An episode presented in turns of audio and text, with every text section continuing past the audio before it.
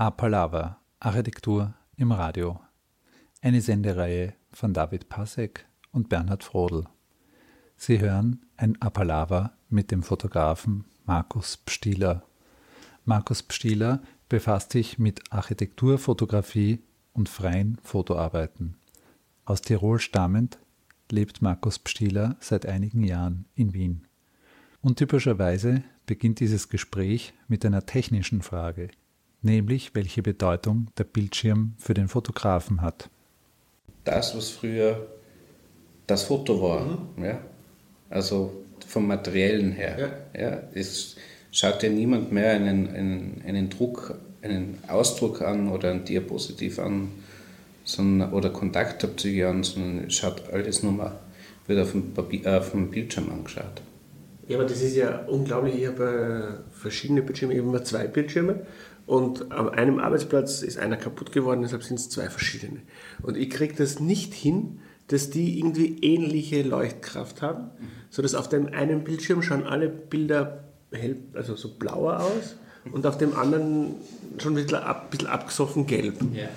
Und jetzt hast du ja keinen Einfluss darauf, worauf sich die Leute diese Sachen anschauen. Das heißt, man eicht irgendwas auf ein standardisiertes Maß und dann äh, ist diese ganze Arbeit wird angeschaut auf einem Handy-Display, auf einem und so weiter. Ne? Das ist ja irgendwie An sich ist, ist der Bildschirm ist das Klavier, auf dem man mhm. spielt. Ja? Und es gibt einen Konzertflügel und es gibt die Pontempi Heimorgel. Ja?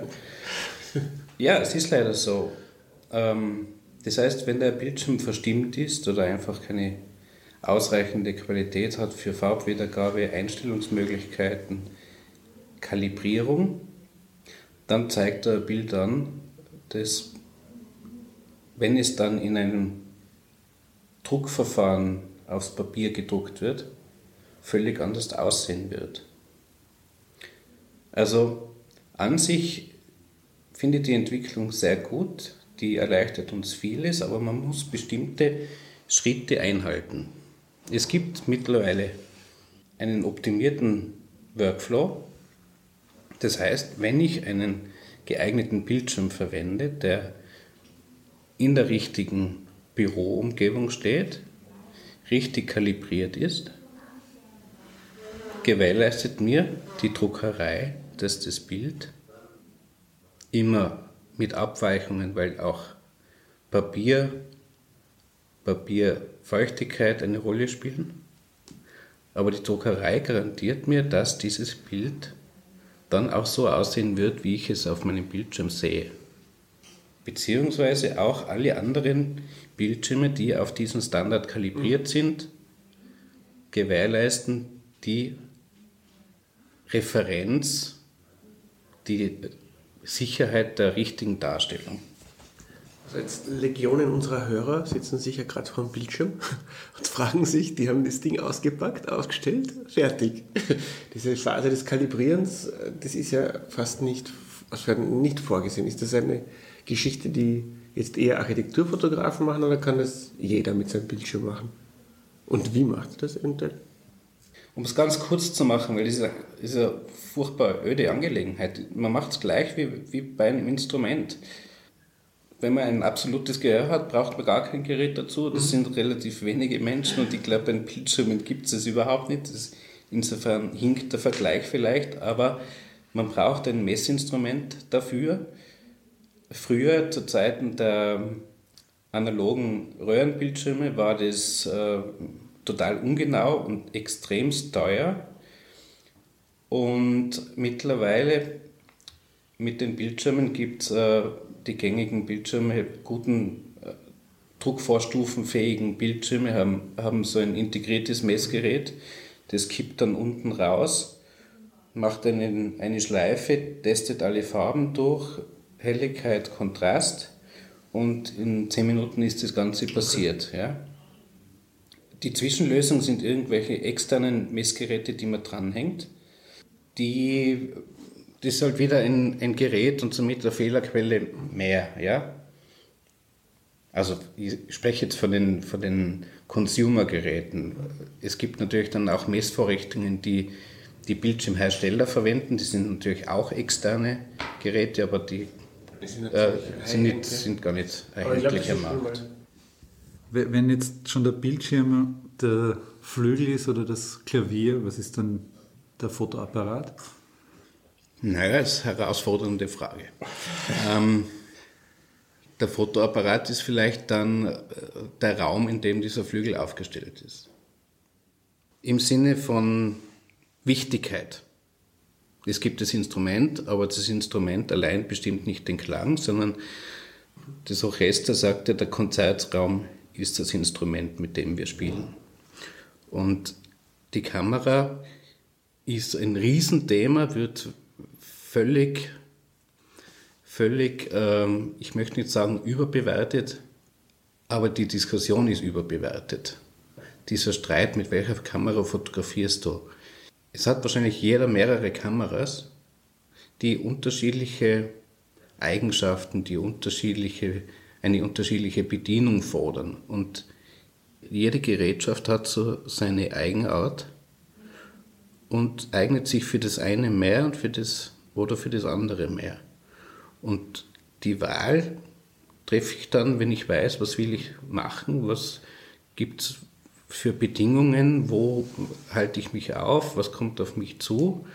Und so wähle ich dann aus, welches Gerät ich dafür am geeignetsten halte und mit welchem Gerät es mir auch am meisten Freude bereitet zu arbeiten. Es soll ja auch irgendwie Spaß machen. Ja? Und arbeitest du analog auch noch?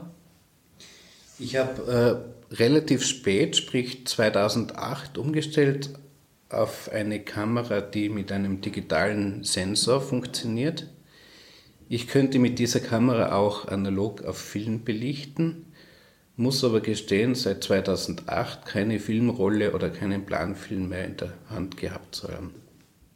Du beobachtest ja Gebäude für Architekten, aber du machst, es sind ja auch ganz viele freie Arbeiten oder so. Und die sind jetzt auch wieder sehr divers, würde ich sagen. Ja? Also, also von, von Naturaufnahmen über Gebäude, Situationen eher. Vielleicht fange ich mal anders an. Wie bist du eigentlich zur Architekturfotografie gekommen? Also ich habe circa mit 15 begonnen, hobbymäßig zu fotografieren. Das heißt, es ist jetzt schon ein, ein Entwicklungsprozess von über 30 Jahren mit ganz, ganz vielen Veränderungen und Prozessen, die ich durchlaufen habe. Aber eines war heute noch genauso wie vor diesen über 30 Jahren. Es ist einfach die Lust am Beobachten und ein Abbild einer Wirklichkeit aufs Papier zu bringen. Und das mit einer grafischen Qualität, die einfach faszinieren soll.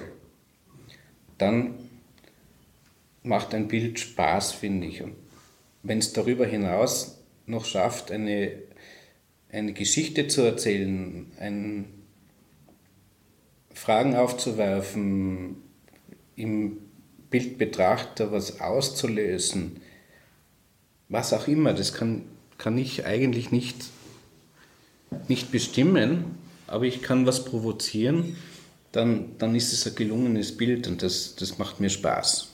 Und das ist auch eine Herausforderung. Zur Architekturfotografie kam es ganz einfach, weil ich eine äh, gute im Sinne von detailauflösende Fotografie liebe. Ich war in dieser Zeit mehr als heute zum Glück sehr technikverliebt. Das heißt, das, die Großformatkamera war, war das Nonplusultra. Das hat natürlich Jahre gedauert, bis man sich sowas hat leisten können.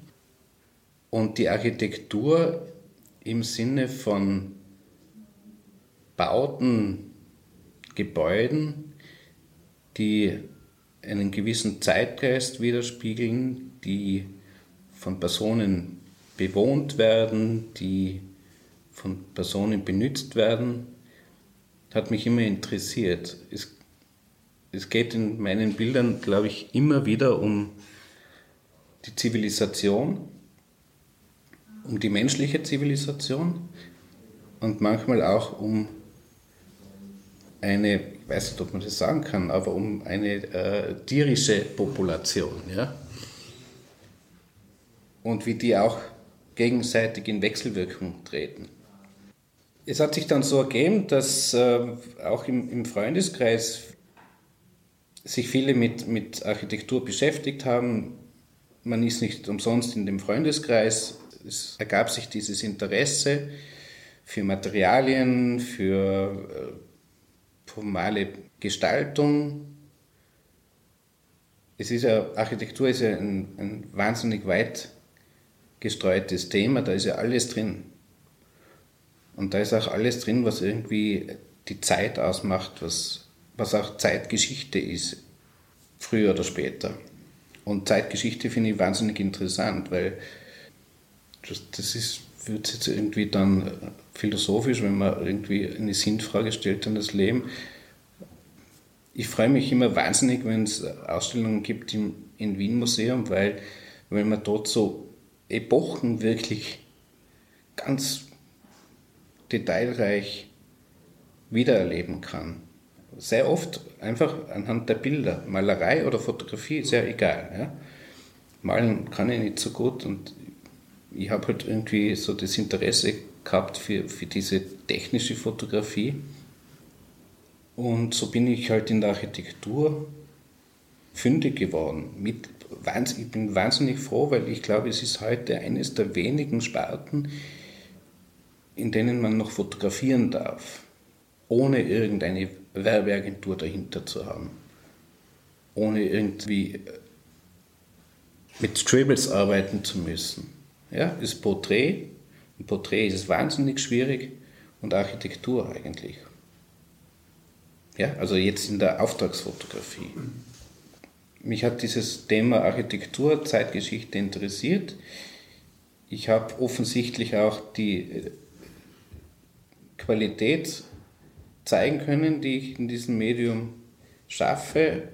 Und, und somit hat es erste Früchte ertragen und hat mir auch von Anbeginn an Freude bereitet und, und somit bin ich dabei geblieben.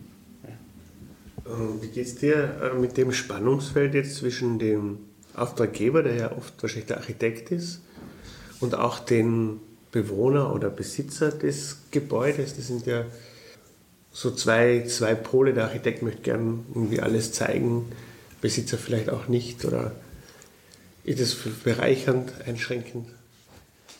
Also die Problematik, die du, die du jetzt ansprichst, ist ja mehr so im Privathaus, Einfamilienhausbereich.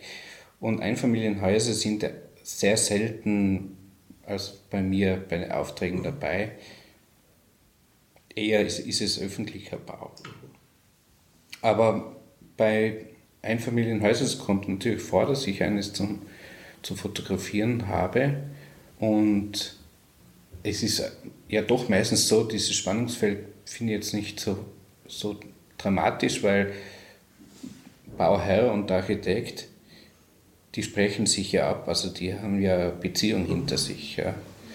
Oder im besten Fall geht es ja noch weiter. Und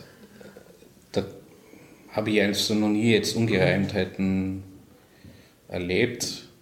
Und ich denke mal, in letzter Instanz ist, ist der Bauherr derjenige, der zu bestimmen hat, das kommt vor die Kamera und, und jenes nicht. Also Wie ist der Dialog mit den Architekten vor dem Auftrag irgendwie über das Gebäude?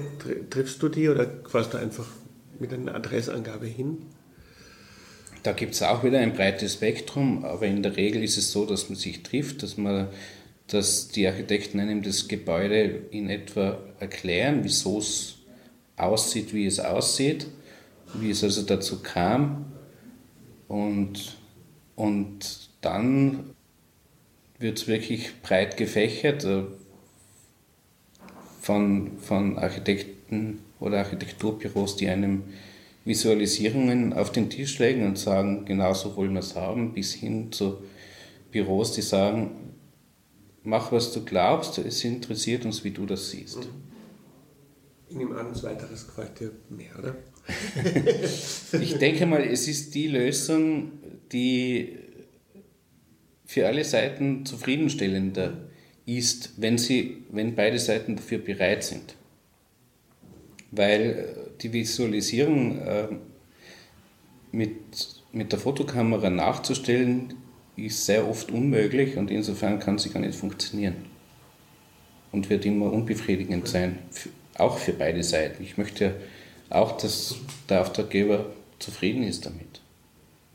Wie weit kann die Nachbearbeitung dann gehen? Also es gibt ja dann äh, Sachen, irgendwelche, keine Ahnung, Buswartehäuschen, die stehen in der besten Blickachse oder sonst irgendwas. Wie weit bearbeitest du nach? Immer weniger. Gut, das ist jetzt keine wirkliche Antwort. Ähm, ich, äh, Aber das heißt, dass deine Fotos immer besser werden, Nein, also es ist, das hängt, es ist sehr wieder davon abhängig, äh, der eine Auftraggeber möchte mehr, der andere will weniger. Beim einen kann man sagen, das mache ich nicht, beim anderen muss man sagen, naja, also Buswartehäuschen retuschiere ich nicht weg.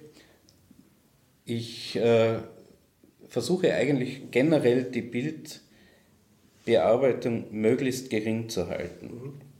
Das heißt, ich arbeite vor Ort mit einer Fachkamera, mit der ich sämtliche perspektivischen Korrekturen und Einstellungen perfekt und unverfänglich vor Ort vornehmen kann. Das macht mir am meisten Spaß, weil ich auf meiner Mattscheibe dann eigentlich das Bild so habe, wie ich es gern möchte und nicht dann vor dem Bildschirm irgendwie äh, sich massenweise Fragezeichen und, und Gräben auftun, wie hat das Gebäude jetzt eigentlich ausgesehen. Ja? Also ich mache vor dem Objekt, vor dem Gebäude, vor dem Motiv mein Bild und die Nachbearbeitung beschränkt sich dann auf die Empfindung der Farbigkeit, der Helligkeit. So, jetzt gibt es aber eine Eigenschaft, die ich mir angewohnt habe, ich bin ja meistens dadurch, dass ich mit der Fachkamera arbeite, relativ lang bei dem Motiv, ja, und verbringe dort mitunter sehr viel Zeit. Ja, das kann einerseits sein, weil ich eine bestimmte Lichtsituation noch abwarten muss. Da kann es schon passieren, dass man sich eine halbe Stunde verschätzt und dann halt warten muss, ja, oder weil halt der Lastwagen genau vor der Linse äh, stehen bleibt und aus, auszuladen hat. Das mag jetzt als verlorene Zeit irgendwie äh, verstanden werden. Man kann aber auch sagen, okay, es, es, es gibt mir eigentlich die Zeit zu schauen, was passiert da. Ich rede jetzt vom öffentlichen Raum, ja, wo ich eigentlich am liebsten fotografiere. Ich finde das äh, das Spannendste. Ist auch das Zeitraubendste, aber das ist auch das Spannendste. Das heißt, ich, ich kann ja mal schauen, was, was passiert hier überhaupt. Ja? Also ich bin ja Voyeur, also ich, habe, ich beziehe Lustgewinn aus dem Beobachten. Und das ist genau das, was ich dann in solchen Situationen machen kann. Und ich habe mir es angewohnt, mit zu fotografieren. Ja, es ist ja halt nicht mehr so, dass man jedes Mal belichten mit der Fachkamera 10 Euro kostet, sondern man kann zum Glück auf den Sensor beliebig viele Bilder drauf machen und wählt dann aus. Ja. Das heißt, ich fotografiere mit und fotografiere mit Situationen, die mir gefallen. Das, die Kamera steht präzise eingerichtet auf dem idealen Punkt, auf dem Stativ und ich fotografiere mit. Und in der Dunkelkammer dann kann ich zum Beispiel, was bewegte Objekte angeht, sprich Personen, Autos, Situationen, in ein verdichtetes Bild montieren. Das heißt, das letztendliche Bild kann unter Umständen aus mehreren Bildern bestehen. Das ist eine massive Manipulation, es ist mir klar. Jedes Foto ist eine Manipulation. Aber es erlaubt mir eine Verdichtung der Zeit eine Interpretation einer gewissen Zeitspanne in ein Bild zu verdichten. Ich glaube, man, äh, wenn bei so, so, so Modelfotografie oder so, da hat man auf YouTube schon gesehen, wo überall gezogen wird, bis die Poren alle futsch sind und die Nase ganz perfekt ist und so. In der Bildbearbeitung. In der Bildbearbeitung, ja, ja das hat sich wahrscheinlich jeder angeschaut. Aber quasi, wie, wie viel bei Architekturfotografie vorkommt oder nicht vorkommt, ist auch die Frage. Interessant ist ja auch diese Geschichte zu dieser Endphase der Analogiefotografie, da war die Nachbearbeitung sehr minimal, oder? In Wirklichkeit die Endphase war ja eine, eine Mischform. Ja. Die Endphase war so, dass man auf Diapositiv- oder Negativmaterial fotografiert mhm. hat. Das wurde dann mit Scanner digitalisiert und dann ging es digital weiter. Okay. Also vor dieser Phase also ganz klassische äh, Farb- oder, oder Fotografie mit äh, anschließenden Litho in der Litho-Abteilung war man Sklave. Ja? Weil der Lithograf, den Lithograf hat das nicht interessiert. Ja? Der hat das ja nie gesehen. Also wenn man es genau genommen hat in, in, in diesen Zeiten, dann musste man mit dem Lithografen das Litho erstellen. Das ist natürlich der völlige Wahnsinn. Ja? Ich habe heute die Möglichkeit, mich wirklich an meiner Wirklichkeit zu orientieren. Ich kann mir halt vor Ort Notizen machen, welche Farbe hat das Gebäude für mich. Das muss ich ja auch machen, weil diese RAW-Datei, die mir die Kamera liefert, ist eigentlich wiederum nicht viel mehr als ein Negativ. Ja? Also es hat keinerlei farbliche Aussagekraft. Mhm. Ja? Es ist einmal einfach eine, ein Rohmaterial. Und dann am Bildschirm kann ich hergehen und sagen, gut, das Gelb hat eigentlich so ausgeschaut. Ja. So, das interessiert mich jetzt. Du machst Notizen, wie, wie hältst du die Farbigkeit jetzt fest? Also ich habe letztens ein Gebäude gebaut, wir haben ausgesucht mit den Bauherren ein hell, helles Grau für die Fassade. Wir hatten auch ein recht großes Muster und als ich hingekommen bin, hatte ich das Gefühl, das Haus ist weiß. wie, ja. wie, wie legst du ja, das nur jetzt? so, nur so. Du kannst nicht hergehen und sagen, okay, ich äh, klebe jetzt einen Graukarton auf das Haus und gehe dann ähm, im, im Bildbearbeitungsprogramm mit der Pipette drauf und klicke es grau an. Ja? Das wird man messtechnisch dann richtig darstellen. Aber es geht nicht um Messtechnik, es geht um Bilder, es geht um Erlebtes, es geht um eine Erzählung, es geht um eine Interpretation. Und das Grau schaut zu jeder Tageszeit, muss es zu jeder Tageszeit anders aussehen.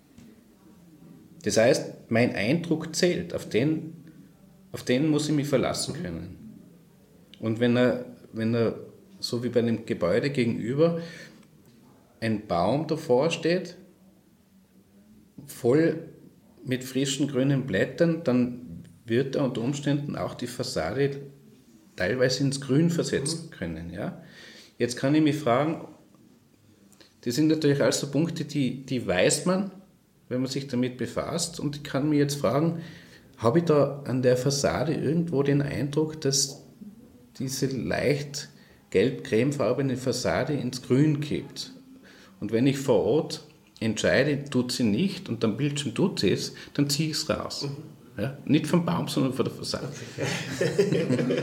oder, oder man minimiert es, ja, dass es fast nicht mehr wahrnehmbar ist. Also das ist, das ist die tolle Arbeit, die die Digitalfotografie eigentlich erst ermöglicht hat. Das war früher nicht möglich.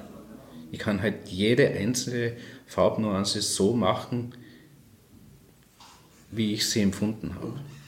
Aber es ist dieser Schritt, dieser Schritt des äh, von dir Wahrnehmens und oder mal Memorierens, welchen Farbeindruck du hast bei jedem Ding, das finde ich schon sehr entscheidend auch. Weil das hat mir jetzt so noch niemand erzählt. Was notierst du sonst so vor Ort? Eigentlich äh, in Ausnahmefällen irgendwelche technischen Notizen, aber das ist ganz selten.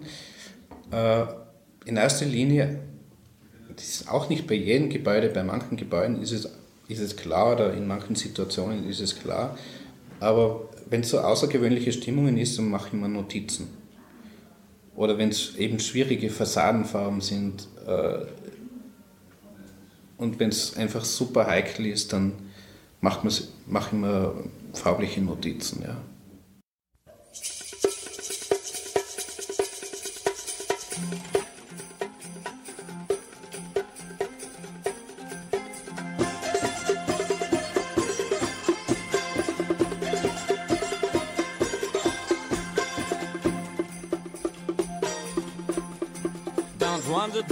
A fat man.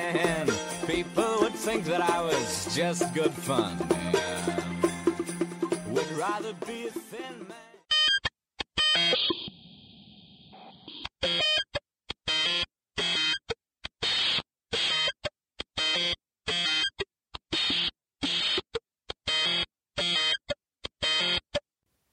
Apalaver, Architektur im Radio.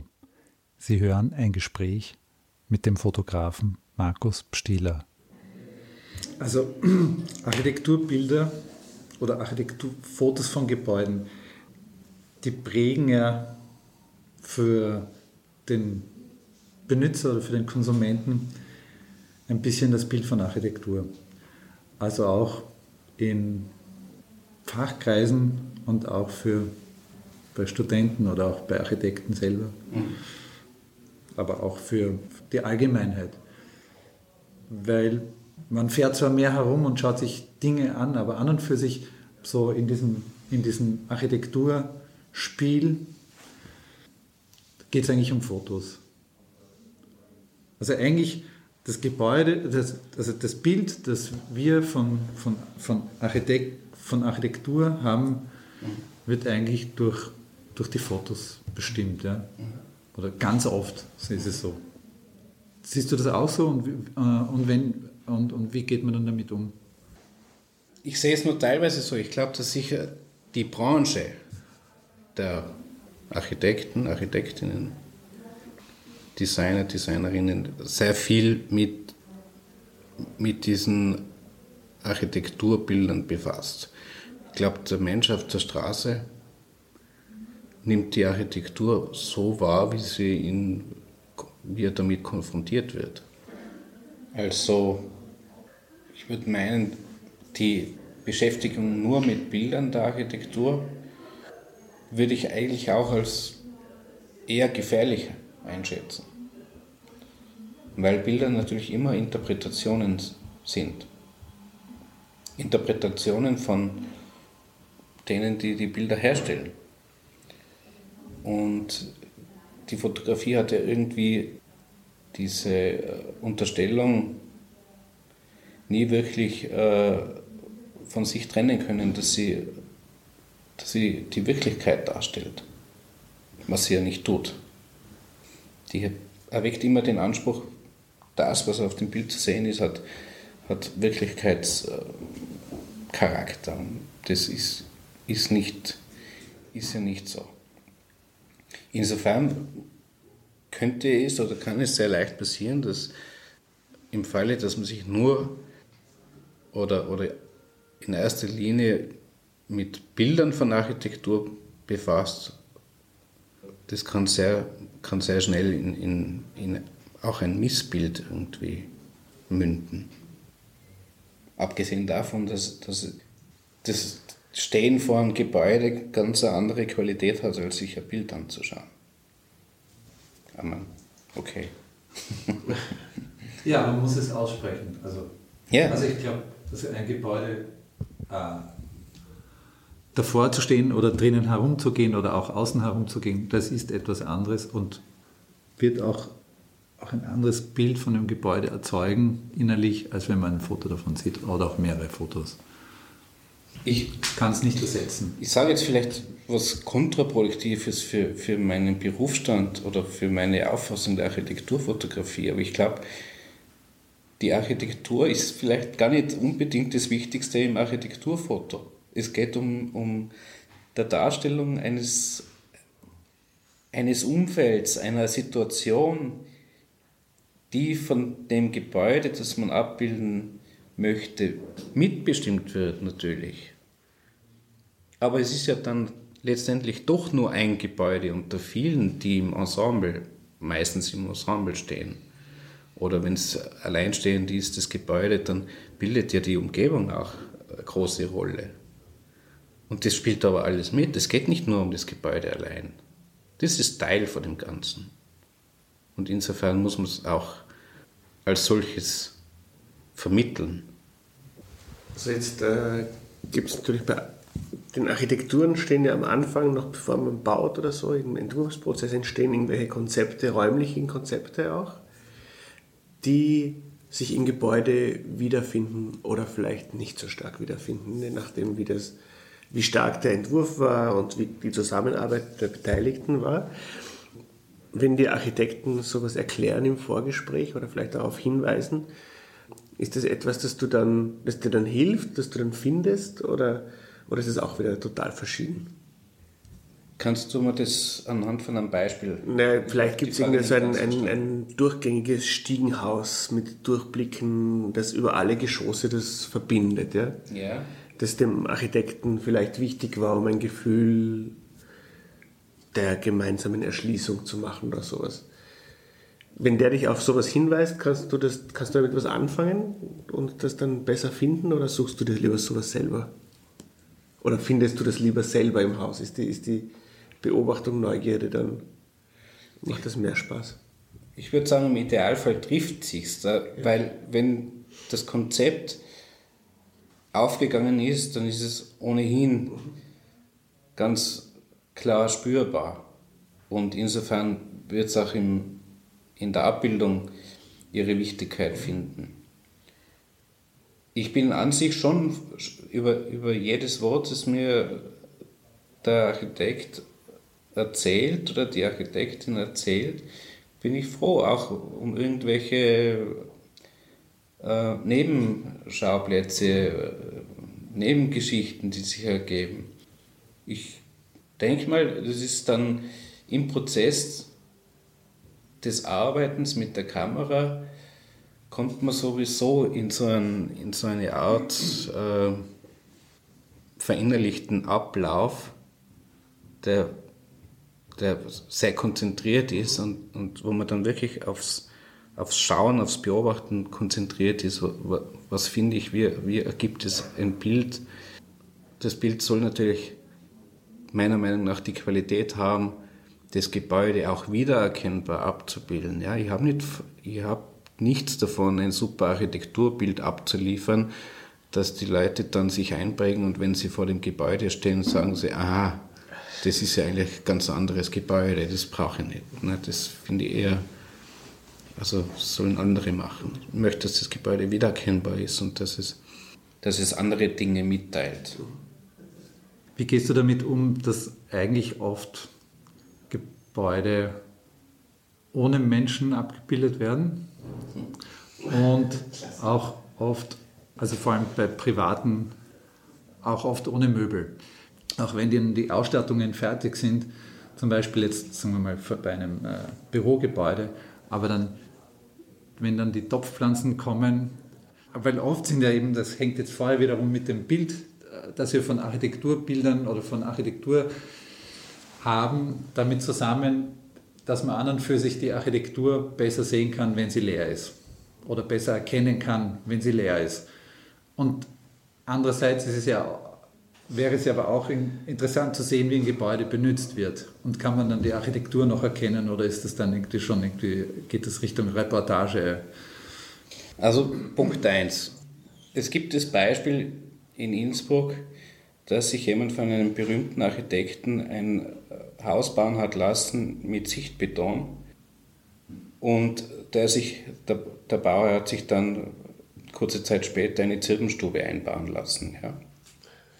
Also ich glaube, das spiegelt ein gewisses Scheitern der Kommunikation zwischen Architekt und Bauherrn wider. also, ähm, Punkt 2. Ähm, ich würde vorschlagen, wir machen einmal eine Serie, das kann auch über längere Zeit gehen, und fotografieren Häuser, ausgewählte Häuser, die ihr zehnjähriges Bestehen feiern. Ich glaube, nach zehn Jahren ist ein Gebäude so weit, dass man sagen kann, und jetzt rennt's. Ja? Jetzt schauen wir, was kann die Fassade? Was kann das Treppenhaus? Was können die Innenräume? Weil das wird ja für Menschen gebaut. Fände ich extrem spannend. Punkt 3 ist es natürlich legitim, dass halt der Architekt, die Architektin sagen, äh, ich habe jetzt da was geschaffen und sobald ich das aus der Hand gebe, wird es wahrscheinlich umgebaut. Ja, kann man auch irgendwie verstehen. Ja. Es läuft nicht immer, immer super und es ist nicht immer alles so, wie man sich das ausgedacht hat, dass, dass auch dann die Nachnutzung erfolgt und äh, es verändern sich die Situationen, die werden dann vielleicht äh, in Eigenregie des Bauherrn gelöst und nicht im Sinne des Schöpfers des, des Gebäudes. Und das ist völlig verständlich, dass dann auch jemand äh, sagt, okay, ich will jetzt einfach den Director's Cut ja, auf, in meinem Portfolio haben. Dann waren noch die Menschen in den Architekturbildern. Mhm. Super Thema. Äh, die, die Leute vor der Visualisierung müssen sie einbauen, wir sollen sie rausretuschieren. Ja. Hallo? Also, man, ich glaube, davor war schon irgendwie verständlich in, in, meinen Antworten, dass es mir oft mehr um die Szenerien vor dem Gebäude geht, als um das Gebäude selber. So, jetzt habe ich wieder ein paar, äh, ein paar Leute verärgert. Ähm, egal, es geht, um, es, geht um, es geht um Bilder, es geht um Erzählungen, es geht um Situationen. Und ich finde, ein, ein Bild sollte auch äh, nach fünf Minuten anschauen nicht langweilig werden. Also je mehr ich darin erkennen kann und finden kann, desto besser. Also klares ja für Personen. Im Privat, also wenn man jetzt irgendwie aufs Einfamilienhaus geht, wird es natürlich entsprechend schwieriger, weil das Einfamilienhaus innen ist ja ein Intimbereich.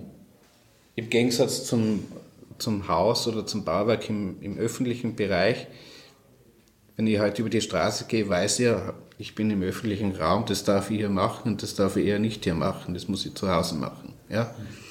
Aber zu Hause sind mir Dinge erlaubt, die vielleicht nicht dann für jeden Betrachter zulässig sind. Ja? Ich habe dort Dinge, die einfach privat sind. Es ist sicher eine sehr spannende Aufgabe, äh, mit Personen, ein, ein, mit den Besitzern, mit den Bewohnern des Hauses das Haus zu dokumentieren und, und ein, ein Set von Fotografien davon zu erstellen, muss aber die absolute Bereitschaft da sein, natürlich. Und ist aber sicher, kann eine sehr interessante Geschichte ergeben.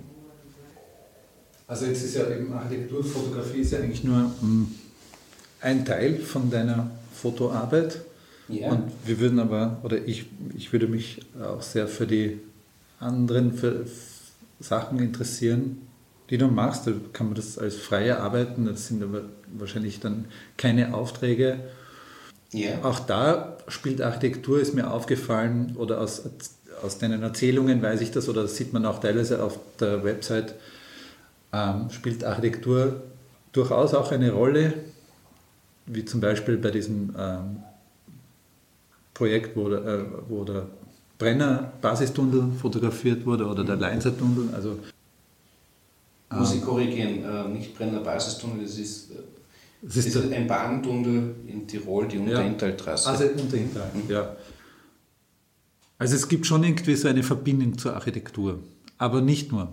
Also oft sind es auch so, ebenso gibt es ein sehr schönes Projekt, ähm, wo du, glaube ich, mit einem Zug gefahren bist von Berlin nach Palermo und in der Lokomotive gesessen oder mitfahren konntest und dort von dort aus in Halbstundenabständen die Bilder geschossen hast. Ja, ja. ja ich also kann es nur eigentlich noch verstärken. Es ist die freie Arbeit passt sich immer mehr an die Architektur oder an die Auftragsarbeit an. Also das ist eigentlich eine tolle Entwicklung. Die Grätsche wird immer kleiner. Ich bringe immer mehr von meiner freien Arbeit in die Architekturfotografie und es fließt immer mehr Architektur in meine freie Arbeit. Wie vorhin schon erwähnt, es geht um unser jetziges Leben, um die Kultur, um die Zivilisation. Es geht um den Raum, in dem wir leben. ob urban oder rural, ganz egal. Es ist letztendlich würde ich gerne Bilder machen, die in 50 Jahren auch noch interessant sind. Also genau das, was ich heute in, in tollen Ausstellungen sehe und in tollen Büchern sehe, wie hat man damals, was waren damals für, für was hat man damals für Auto gefahren, was haben die Leute damals angehabt, ja. Das wird heute in der cleanen Architekturfotografie, ich sage jetzt nicht in der Architekturfotografie, sondern in der cleanen Architekturfotografie herausretuschiert. Ja? Dabei ist es, das ist ja alles Information, das ist ja alles, das gehört alles dazu. Ja?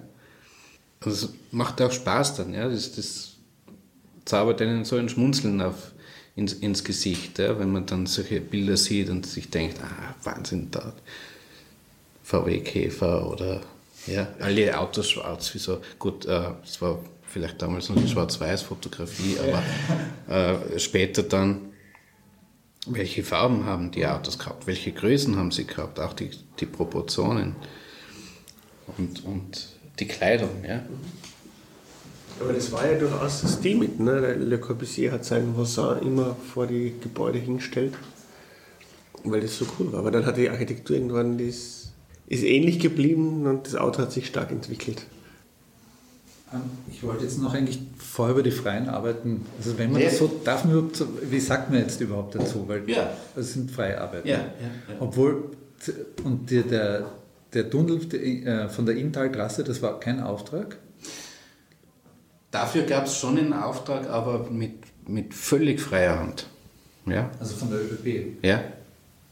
Ja. Also die wollten quasi, also wie Reportage oder dass man das einmal fotografiert, solange es noch leer ist.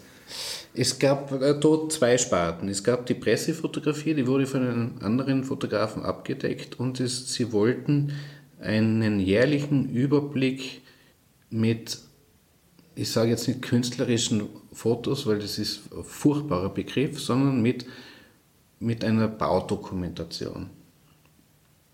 Und das war eine, eine fantastische Zusammenarbeit. Es gab in etwa naturgemäß, muss man auch sagen, eine Richtung, in die es gehen sollte. Im ersten Jahr waren es einfach in erster Linie Übersichten, ja? also wirklich großräumige Übersichten von den, sind ja Riesenbaustellen gewesen. Das, das Loch hat einen Durchmesser von 13 Meter, weil das noch in der, in, im Tunnelbau zu der Zeit äh, zweigleisig bzw. dreigleisig befahren wird. Brenner Basistunnel hat zwei Röhren mit, oder drei Röhren eigentlich mit, glaube ich, 5 Meter, 5 Meter Durchmesser. Also wesentlich kleiner als 13 Meter ist echt ist irrsinnig beeindruckend. Ja, es, es wurde mir da völlig freie Hand gelassen. Es gab in etwa eine Richtung, die sich auch aufgrund der Umstände so ergeben hat, also auch schlüssig war. Und so sind viermal hintereinander großformatig, also ich glaube, das war mehr oder weniger A0, eine Bildserie entstanden. Und es war, es war, letztendlich wurde es ein Kalender genannt, aber das Kalendarium war also völlig nebensächlich und, und es waren einfach vollflächig randabfallende Bilder im A0-Format und fertig. Mhm. Also das, das, ist ja die technische Perfektion von, von Gebäuden, also von Bauwerken, die man dann im Nachhinein nicht mehr sieht. Und auch die Qualität der Oberflächen ist ja erstaunlich, also unerwartet. Und, und somit auch eine ästhetische Qualität. Also. Es, es war, also wie gesagt, wirklich eine, eine tolle Arbeit, weil ich konnte mich da in neun von zehn Fällen immer alleine und frei, also relativ frei im Tunnel bewegen. Ich habe keinen Aufpasser dabei gehabt. Ich habe ich hab mich beim Tunnelportal anmelden müssen und danach wieder abmelden, konnte da mit meinem eigenen Auto reinfahren, soweit es möglich war, oder hineingehen oder mich hineinfahren lassen und dann wurde ich in Ruhe gelassen. Ja, ich habe da ein Bild zum Beispiel, da war es so finster, dass ich damals noch analog fotografiert auf Tiermaterial, was eine gewisse Herausforderung ist für eine korrekte Belichtung, drei Belichtungen gemacht. Das ist das Minimum, was man beim Tier positiv machen muss, wo die Grundbelichtung eine Dreiviertelstunde war. Da bleibt da eh niemand dabei, weil der denkt sich, was hat der für einen Vogel? Ja? Das heißt, ein, eine Belichtung mit der Dreiviertelstunde, eine mit 20 Minuten und eine mit über einer Stunde dann. Ja? Dann hast du eine drei Kassetten und die schickst dann, oder die, die bringt man dann ins Labor. Ja, damit hast du eh jeden, jede Begleitperson los. und wie ergeben sich die freien Arbeiten, jetzt abgesehen von der schönen Arbeit für die, für die ÖBB? Die freien Arbeiten ergeben sich wirklich aus reiner, aus einem reinen Bedürfnis, etwas machen zu wollen. Ja, also sei es, dass es neues Spielzeug am Kameramarkt gibt, wie meine letzte Serie über dieses Wechselspiel menschliche Zivilisation, Tierwelt im urbanen Raum war ja mit einer einfachen Bildkamera fotografiert und das war sehr reizvoll. Sei es, dass, einem, dass mich eine bestimmte äh, Thematik beschäftigt, also immer Dinge, die, die, die mich berühren, die mich reizen und die mir den immensen Aufwand irgendwie äh, bewältigen lassen. Die, also die so, die so stark sind in, ihrem, in ihrer Attraktivität, dass ich mir sage, okay, ich tue mir das an, das durchzuziehen. Weil es ist wahnsinnig viel Arbeit, ja, bis, bis das Bild dann hängt. Und dann hängt es aber erst bei mir im Atelier, dann muss man es ja irgendwie auch noch vielleicht hinhängen, was andere auch noch sehen. Mhm. Ja, also da muss man schon, da muss man schon überzeugt sein von der Arbeit. Ähm, möchtest du was erzählen über, die, über diese letzte Serie mit den Bildtieren im urbanen Raum? Naja, also die, die jetzt so ganz, ganz, was, wie soll ich sagen, was, was war das Spannende daran? Ist, ist vielleicht auch wie die Serie Berlin-Palermo, in der ich eine, mit der Kamera von Berlin bis nach Palermo fuhr und im 30-Minuten-Intervall die Strecke dokumentiert habe, ist auch diese Serie mit den, mit den Tieren in der, in der Stadt, immer in der Nacht, verbindet die, dass ich mich eigentlich als Fotograf relativ zurücknehme.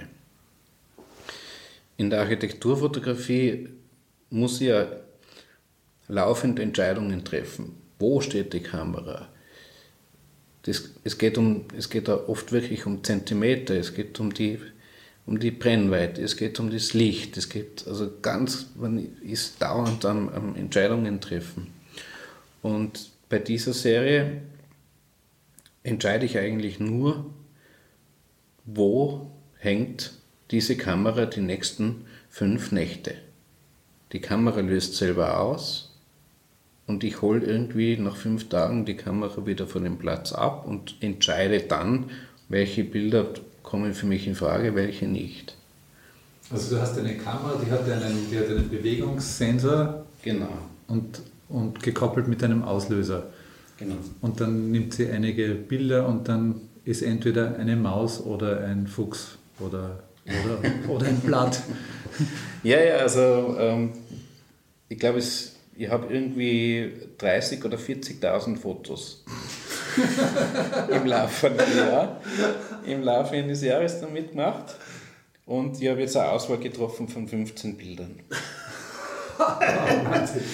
Und wo, ist die, wo sind die gehangen, die Kameras oder die Kamera? Es war nur eine, quer durch die Stadt. Also immer im, im es ging mir nicht darum, irgendwie einen, einen Fuchs im Augarten zu fotografieren oder oder im Leinzer Tiergarten, sondern es ging mir um urbanen Raum. Also der Mensch zieht sich in der Nacht aus, aus dem städtischen Gebiet zurück in sein Zuhause und das Tier betritt die Bühne. Ja? Also es ist eine Art Rollenspiel, ein, ein, ein Schichtwechsel sozusagen. Und das heißt, mir war es also wichtig zu zeigen, wir sind in der Stadt und nicht irgendwo in einem Park oder im Wald. Und ich habe halt Plätze ausgesucht, die ich interessant fand. Ja? Wohn, Wohnbauten, ähm, Kreuzungen oft. Natürlich kommt man immer wieder in die Nähe von Grüngebieten, weil irgendwohin müssen sich ja die Tiere auch zurückziehen. Ja, also es ist immer irgendwie äh, ein kleiner Park oder was, wo ein Fuchs eine Bau haben kann. Ja, aber zum Beispiel habe ich einen, einen Fuchs im, am Rand vom Volksgarten fotografieren können. Wirklich, zack, erster Bezirk, Fuchs unterwegs. Ja. ja der hat halt irgendwo im Burggarten oder im Volksgarten sein, seinen Bau und streunte in der Nacht durch die Stadt. Ja. Und es war teilweise wahnsinnig frustrierend, weil man hat eben dann tausend Bilder drauf und es ist, es ist alles Mögliche drauf, aber kein einziges Tier. Oder dann habe ich zum Beispiel unter der Brücke vor der Südosttangente, die ja quer durch den Prater verläuft, in einer Nacht auf 15 Bildern, auf 15 Aufnahmen eine ganze Serie mit einem Dachs drauf, und zwar mit einem Riesendachs. Also den möchte ich gar nicht selber begegnen in der Nacht. Reine Spielerei, hat irrsinnigen Spaß gemacht, war teilweise wahnsinnig frustrierend, aber es ist eine sehr schöne Serie. Und du bist dann jeden Tag vorbeigefahren und hast, hast die, die Batterien und die, die Festplatte, also die Platte gewechselt? Nein, nein, ist, die Bilder sind ja nicht wahnsinnig hochauflösend, das heißt, du hast da 1000 2000, 3000 Bilder locker Platz. Batterien sind halt auch so gut, dass die wochenlang halten. Äh, ich habe eigentlich die Kamera wieder abgeholt, je nachdem, äh, wie exponiert sie war. Ich musste die Kamera ja irgendwo anbringen. Entweder auf Verkehrszeichen, unten am Sockel oder bei irgendwelchen Radständern oder bei einem Baumstamm. Also man musste, konnte sie mit so einem Fahrradschloss sichern nur wenn das Ding jemand kaputt macht, habe ich auch nichts davon. Ja. Und einmal war ich eh zu langsam. Also da, da hing die Kamera im, im Motivpark und es war genau die Zeit, wo diese Gegendemonstration zum Akademikerball war. Und ich vermute mal, sie wurde nicht gestohlen, sondern von der Polizei abmontiert. Aber das Ding ist jetzt nicht so, also es ist ersetzbar die Bilder sind weg. Aber so der, das Wesentliche vielleicht von, von der Arbeit her war dieser mit was völlig anderem arbeiten. Also völlig andere Arbeitsweise, viel verspielter, aber auch ein totales Zurücknehmen von, von mir letztendlich. Also ganz, ganz ein großes Momentum eigentlich dem Zufall zu überlassen. Wenn Architekturinteressierte nach Wien kommen, was würdest du ihnen raten, sollen sie sich anschauen? Es ist wurscht, wie alt die Situation oder das Gebäude oder der Raum ist. Und eben Eigenproduktionen sind nicht zugestanden. Mehr. sind nicht mehr trifft mich jetzt, trifft mich jetzt nicht, oder? Also, genau. da ich kein Architekt bin. Ich finde es wahnsinnig spannend, die UNO-City zu sehen. Warum? Vom Gesamten her die besondere Stellung dieses Gebäude hat, vom politischen her. Mir gefällt sie auch, weil sie so ein, für mich so ein außergewöhnliches Gebäude ist, bei dem ich sofort spüre, da ist was, da ist was Besonderes drin.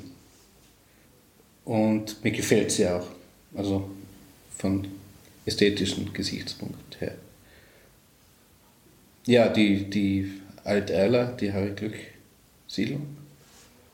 Und nachdem ich ja erst seit weniger, wenigen Jahren in Wien bin, was mir auch immer auf diesen Streifzügen mit der Wildtierkamera äh, immer wieder gut gefallen hat, das war da die prinzipiell die Wohngebiete entlang, entlang der Donau, also Kaisermühlen, ja, wo, also die, die, das Tolle an der Stadt Wien ist ja die unterschiedlichsten Lebenssituationen, Wohnsituationen, die es gibt. Wohnen am Wasser, wohnen in den Weinbergen, im, im historischen Zentrum, in Transdanubien.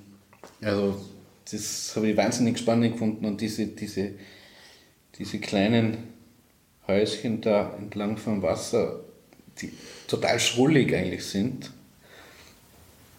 die haben mir sehr gut gefallen und ich finde, die sind so, wären sehenswert. Das war ein Appalava mit dem Fotografen Markus Pstieler. Sollten Sie mehr Interesse an seiner Arbeit haben, so sei Ihnen seine Website www.markuspstieler.at empfohlen. Dieses und alle anderen Appalava können Sie frei nachhören über apalaver.com. Diese Sendung läuft auf Orange 94.0 in Wien und Radio Freirad in Innsbruck. Das nächste Appalava hören Sie auf Orange 94.0 wieder am Montag, den 3. Juli um 13 Uhr. Salü, sagen Ihnen Bernhard Frodel und David Pasek.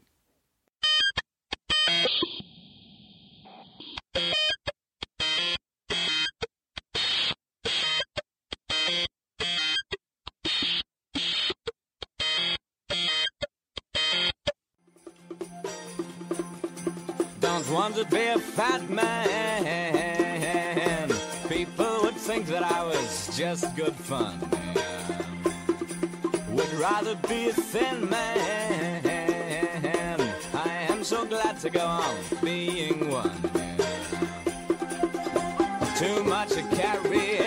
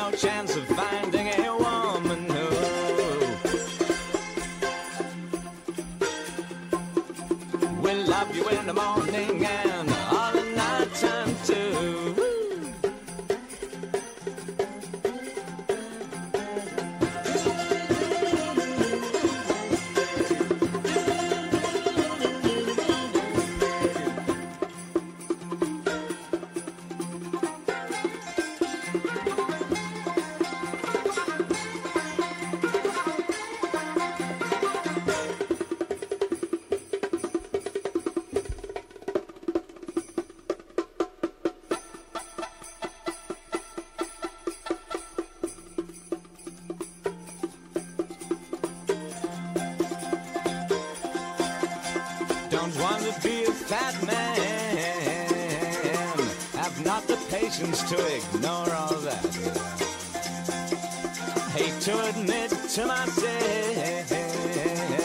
I thought my problems came from